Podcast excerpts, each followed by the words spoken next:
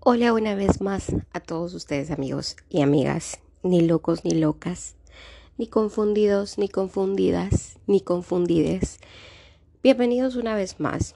Lamento mucho no haber podido hacer podcast en las semanas anteriores por cuestiones de tiempo, pues se me hizo un tanto difícil, pero si usted igual no estaba esperando el podcast y pues tampoco le importó que no hubiera puesto nada las semanas anteriores, pues que le valga verga. Así que sigamos con, eh, con lo del día de hoy. Eh, quiero empezar el podcast hablando acerca de un comentario que me, que me mandaron, o sea, que me enviaron por, por Twitter, eh, de una persona que igual no lo respondí porque consideraba que no que no era correcto en, el momento en el que lo leí, pues este sí se me salieron un par de palabrotas, pero decidí hacerlo por el podcast, porque ya que escuchó ese ese episodio, pues quién quita que quizás escuche este, señora. A usted que me envió el, el comentario, que me dijo que yo estaba incentivando a que los jóvenes hablaran y practicaran eh, actos sexuales con el podcast anterior acerca de la virginidad, pues déjeme decirle que se merece una amiga, date cuenta. Una amiga, date cuenta porque los adolescentes, no sé si se ha dado cuenta, tienen todo el acceso a la información en las palmas de las manos. Eh, tienen toda la información al alcance de la mano y aparte de eso nosotros podemos caer en aquella absurda creencia de que ellos siguen siendo inocentes. Son, y usted lo debe saber, pues en algún momento fue adolescente, son sumamente curiosos y probablemente sepan más que usted y yo. Entonces considero que su labor como padre o como madre es simple y sencillamente ir y tratar de aclarar las dudas que su hija o su hijo pueda tener acerca del tema y hablarlo eh, para que lo ejerza de manera responsable, que creo que es lo único que queda. La información ellos la pueden encontrar y nosotros como adultos podemos solventar algunas dudas, pero no podemos guiarlos. Lastimosamente eso ya es trabajo de los celulares. Eh, y pues ya sabe, usted fue adolescente, yo fui adolescente y la curiosidad mató al gato. Entonces, la invito a que haga eso y que no cargue en otras personas eh, su obligación de educar a, sus adolescentes. Y bueno, y cambiando de tema, y para entrar un poquito en el del día de hoy, déjenme decirles que tampoco lo preparé como normalmente lo hacía anteriormente con el guion y todo lo demás, eh, pero quería hablar un poco más acerca de mi experiencia y hablar acerca de lo que es el amor propio, eh, la construcción o la verdadera lucha de la construcción en el amor propio. Creo que muchos y muchas de nosotros estamos en un camino eh, para llegar a, esta finalidad que es el amor propio. En mi caso ha sido una lucha de, desde mi adolescencia, creo yo, desde mucho antes. Yo nunca llegué y nunca tuve la opción de llegar a aceptarme tal cual soy. Siempre miraba más como mis frustraciones o las cosas que me hacían ver mal o que no me hacían sentirme cómoda eh, y las usaba en mi contra. Pero vamos a entrar entonces al concepto de qué es amor propio. Y amor propio es básicamente la aceptación, el respeto, eh, los valores y aparte de eso pensamientos positivos y consideraciones que vamos a tener hacia nosotros mismos. Y que de esa misma manera va a ser apreciado por la gente que nos rodea. Entonces, hablaba con uno de mis amigos eh, que es psicólogo y me dice que prácticamente el amor propio depende de la manera o depende de la voluntad que yo tenga para quererme y no de la, de la percepción que las otras personas tengan acerca de nosotros. Pero en días como estos, o por lo menos en una generación en la que yo crecí, estoy hablando de los niños que, que nacimos en los ochentas, que pasábamos por los 90 y los 2000, pues a mí en la sociedad en la que me tocó estar, o sea, no es que tampoco esté diciendo que, ay, pobrecita esta, no, pero en una sociedad clasista en la que yo crecí, realmente es súper difícil encontrar esa voluntad o esa aceptación sin poner en, en, en importancia o sin poner en, en, una, en un pedestal la percepción de los demás, porque ahí, o sea, en colegios como en el del que yo me gradué y la gente que se, que se graduó de colegios piquis, o sea, y si me escuchan, creo que pueden secundar conmigo que, que ahí era lo que vales, es lo que la gente te quiere.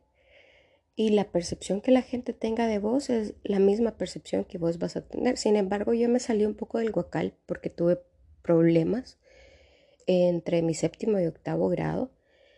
Y pues decidí hacerme de las aquellas de las invisibles, de las que ni olían ni hedían, y yo creo que la mayoría de mis compañeros ni se va acordar de mí, y qué bien, tampoco es que me duela mucho, pero fue por esto mismo, porque la percepción que ellos tenían acerca de mí nunca llegó a ser buena o nunca llegué a encajar en las cuestiones que ellos querían. Por ejemplo, sí es cierto, yo me vestía con ropa de marca en ese momento, pendejada, porque hasta el día de hoy, o sea, y desde que cambié esa perspectiva lo veo como una estupidez. Eh, y que el teléfono, el, último teléfono que había salido del mercado y etcétera, y esto, y tanto dinero llevaba yo para el colegio, etcétera, hacía que la demás gente te evaluara y si no estabas a la altura, simple sencillamente hablaban mal de vos o te inventaban alguno que otro chambre y te iban rechazando. A pesar de que vos quisieras estar dentro, te iban rechazando al ver esto. Que quizás no lo hacían solamente conmigo, sino que con también otros compañeros y compañeras. Este, yo decidí alejarme. Yo dije, no, ¿saben que Este pedo no es conmigo. Igual no me van a aceptar, igual yo tampoco me acepto como soy, porque yo no tengo el cuerpo de aquella, yo no tengo los ojos de aquella, yo no tengo el pelo de aquella, o sea, soy fea y qué. Entonces lo tomé como un escudo. Lo tomé como un escudo y dije, de aquí nadie va a pasar, a mí nadie me va a venir a decir que soy fea porque eso yo ya lo sé. Y entonces fui minando mi autoestima, poquito a poquito, hasta llegar al punto de decir, no vale la pena que yo me arregle porque igual soy fea. No vale la pena que yo me ponga ropa bonita porque igual soy fea. Entonces me fui quedando en aquella ropa como que tipo grunge, ustedes ya saben, y es así como que las camisetas flojas y los pantalones y los holsters, y mira hija, peinate, y mira hija, cuídate, y mira hija, come mejor, y fui aumentando de peso y al fin, vaya, llego a la universidad y el chip me cambia completamente porque ya tenía la aceptación de mis, de mis iguales este, ya la, mi voluntad hacia quererme a mí misma cambió porque la gente que tenía alrededor también me quería. Entonces ahí vengo y digo, realmente sí importa, pero importa más lo que yo pienso sobre mí. Empiezo a cambiar mi forma de ver, mi forma de vestirme, mi forma de actuar. Encuentro a gente que me quiere tal como soy, o sea, porque ya no tenía que ponerme una máscara para, para decir, este, así soy o esta es Cristina eh, y, y así estoy yo, pero llego a una relación en la que querían que yo fuera otra persona. O sea, yo me vestía con mis All Stars y a veces mis pantalones punta de yuca y mis camisas cuadriculadas y mis uñas a veces pintadas de negro y que chivo y todo, pero de repente llegó una relación en donde no, ponete uñas acrílicas. Píntate las uñas del French. Usa tacones, porque así no me gustan las mujeres. Regreso a esta estupidez de valorarme por lo que la otra persona valoraba en mí. Quizás él me, veía bonita, pero me veía bonita con la ropa que él quería ponerme. Y me veía bonita con las palabras que él saliera, que quería que salieran de mi boca. Porque yo ya no podía decir, ¡Ey, maje! Una palabra que en lo personal me encanta. Pero él me decía, así no se comporta una señorita. Y yo me quedaba como que, ah, bueno, es cierto, no se comporta así, discúlpame. Y empiezo a cambiar toda mi esencia para llegar a gustarle a alguien. Y llegar a gustarle a alguien que al final de cuentas me es infiel con otra persona que no tenía las mismas características que él había implantado en mí. Entonces, de nuevo, mi autoestima y mi amor propio y mi valoración eh, hacia mí misma se viene abajo. Y entro en aquella depresión de donde ni siquiera me podía ver al espejo. Y se los estoy contando porque más de alguna, eh, y como les repito, no tiene guion, les estoy explicando mi, mi, mi experiencia para que si vos estás en una situación igual te salgas inmediatamente de esa relación que no te está brindando nada. Porque como les dije, el amor propio es una cosa que se construye día con día y no vale la pena que alguien eh, que no te valora tal cual sos venga a votar ese trabajo que estás haciendo contigo misma. Entonces, como les digo, llego al punto en el que no me puedo ni ver al espejo donde ni siquiera podía decir una cosa buena hacia mí misma. Y viene este amigo que ahora es psicólogo y me dice, antes de que otra persona te vuelva a amar, te tenés que amar vos misma.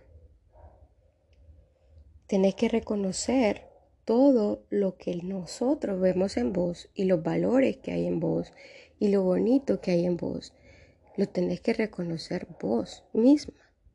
Entonces, y ahí te das cuenta que es cierto, que vos tenés que saber cuál es tu valía para que comprendas qué es lo que puedes aceptar y lo que no puedes aceptar en una relación. Y entonces empiezo ese como proceso de deconstrucción otra vez y empiezo a hablarme de, pues sos inteligente, Quizás no sos la más bonita, pero sos inteligente. Vos sos dedicada. Quizás no sos la que tienes las mejores notas en la universidad, porque ahí viene, cuando te estás construyendo, viene esa etapa, quieras o no, y ustedes, no sé, pueden comentar también, eh, en que te empezás a comparar con toda la gente. Y eso es lo peor que uno puede hacer. Porque vos no te estás midiendo con respecto a los demás, lo, mismo que hablaba en la felicidad. Eh, vos no te estás construyendo en base a lo que la gente considera que es bueno o que es malo. Por ejemplo, ahora a mis treinta y tantos años, yo me doy cuenta en la posición en la que estoy hoy, 11 eh, de septiembre, pues ni me había dado cuenta la fecha que era. 11 de septiembre de que yo no me puedo medir en base, o puedo decir que soy bonita en base al cuerpo de mis amigas, porque físicamente, porque genéticamente, porque eh, naturalmente ellas no se van a parecer a mí y yo no me voy a parecer a ellas. Lo que les comentaba en el podcast de la felicidad, yo no puedo imaginarme tener una cintura de qué, de 55 centímetros y tener el trasero de Kim Kardashian, porque eso es absurdo, ¿me entienden? O, llegarme a parecer físicamente a alguien o querer copiar, copiar a alguien eh, solamente para que yo pueda aceptarme. O sea, te tenés que, o sea, el, el amor propio es una cuestión de levantarte todos los putos días, verte al espejo y decir, Qué bonitos son tus ojos. Me gusta cómo se ve tu sonrisa hoy. Qué bonitas se me ven las uñas pintadas de este color. Quizás todavía no tenga, digamos, el cuerpo que yo quisiera tener o llegar al peso que yo quisiera tener para estar saludablemente bien, pero voy en el camino correcto. Pero voy a llegar. Y qué bien, o sea, tenés un día más de trabajo, qué bien eh, vas a demostrar que sabes hacer las cosas y, y sos una persona inteligente, sos una persona capaz, la gente te quiere. O sea, esas cuestiones de decírtelas al espejo a vos mismo, a mí al principio me hacían llorar y les soy completamente honesta. yo me levantaba, o sea, y hay días que no me podía ni siquiera levantar de la cama, porque me veía al espejo, porque veía mi pelo que no me gustaba, porque veía mi sonrisa, porque me miraba muy cachetona, porque de repente que un brazo tenía una estría o, o que de repente, uy, mis piernas tienen celulitis. Y no podés. No puedes, o sea, no puedes decirte ni siquiera un cumplido al espejo.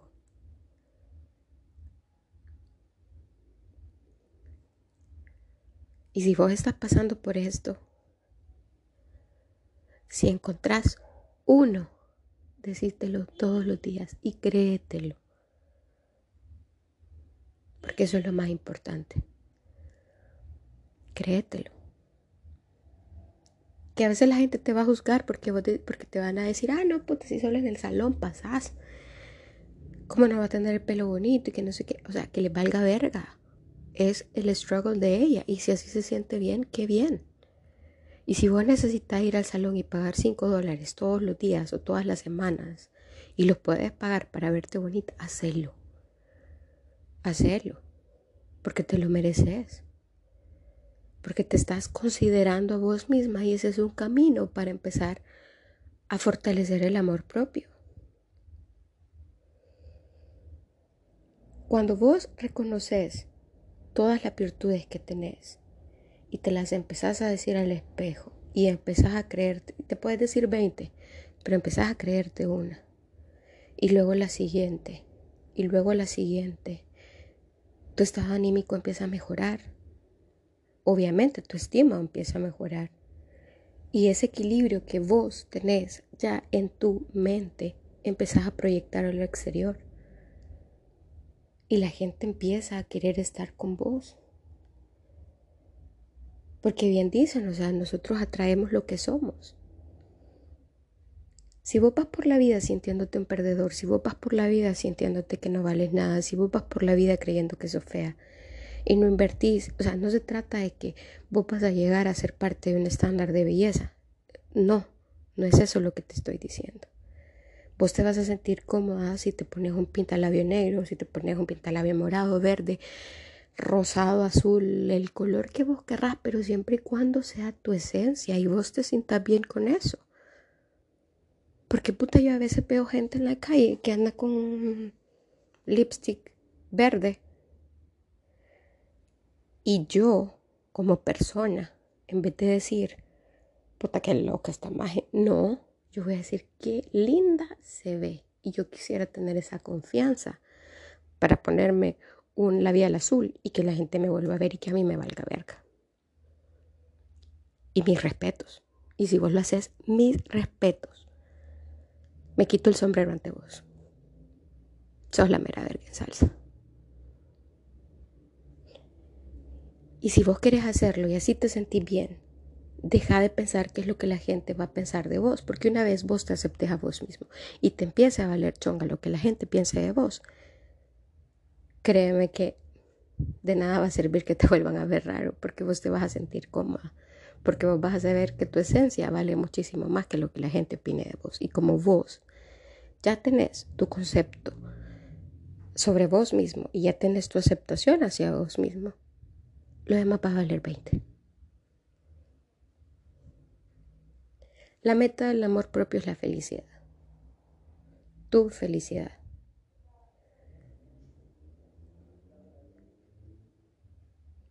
al final, o sea, reconocerte, valorarte, respetarte, superarte cada día, forma parte de tu autoestima. Y si vos no tenés amor propio, entonces va a ser bien difícil tener una autoestima alta. Pero todo con medida. Porque no es que yo te esté diciendo llega hasta el egocentrismo, ¿verdad? hasta sentirte la mera verga y andar por la vida tratando de menospreciar a la gente. No se trata de eso. Es bien difícil tener ese, ese equilibrio, pero espero de todo corazón que lo logres. Y espero que si estás pasando por alguna situación de estas, sigas la actividad o el consejo que te doy de levantarte, mirarte al espejo y decir, qué bonita me veo hoy. Empezar con una cosa, aunque no sea física, aunque todavía tu físico no te guste. Pero empezar con esa pequeña cosa, decir, qué bonita te ves ahora. O qué bonito te ves ahora. O más y qué guapo sos. Qué bonita está tu sonrisa. Qué vergüenza te ve el pelo hoy. Y date tu tiempo. Consentite. Haz lo que te gusta, ponete lo que te gusta y que te valga verga lo que la gente piense de vos. Porque nadie más que vos puede mandarte al suelo. Así que, pequeñas criaturitas del Señor, espero que mi testimonio el día de hoy, el Evangelio del día de hoy, les haya ayudado. Y que pues me dejen opciones. Tengo tres temas eh, preparados, o sea, listos para grabar ya con su guion y todo, que son eh, la pirámide de necesidades de Maslow. Si ustedes no la conocen, pues podría ser un buen tema. Eh, el proceso de luto, por si también lo quieren. Y bueno, estaba este tema, pero este tema se me ocurrió hasta hoy. Y fue como que, ah, lo voy a dejar en la lista, pero decidí grabarlo como testimonio. Así que, este, si necesitan o si quieren que hablemos de algún tema en específico, si me quieren mandar algún testimonio, si quieren que le mande algún mensaje a alguno de sus amores secretos, pues estoy a la orden.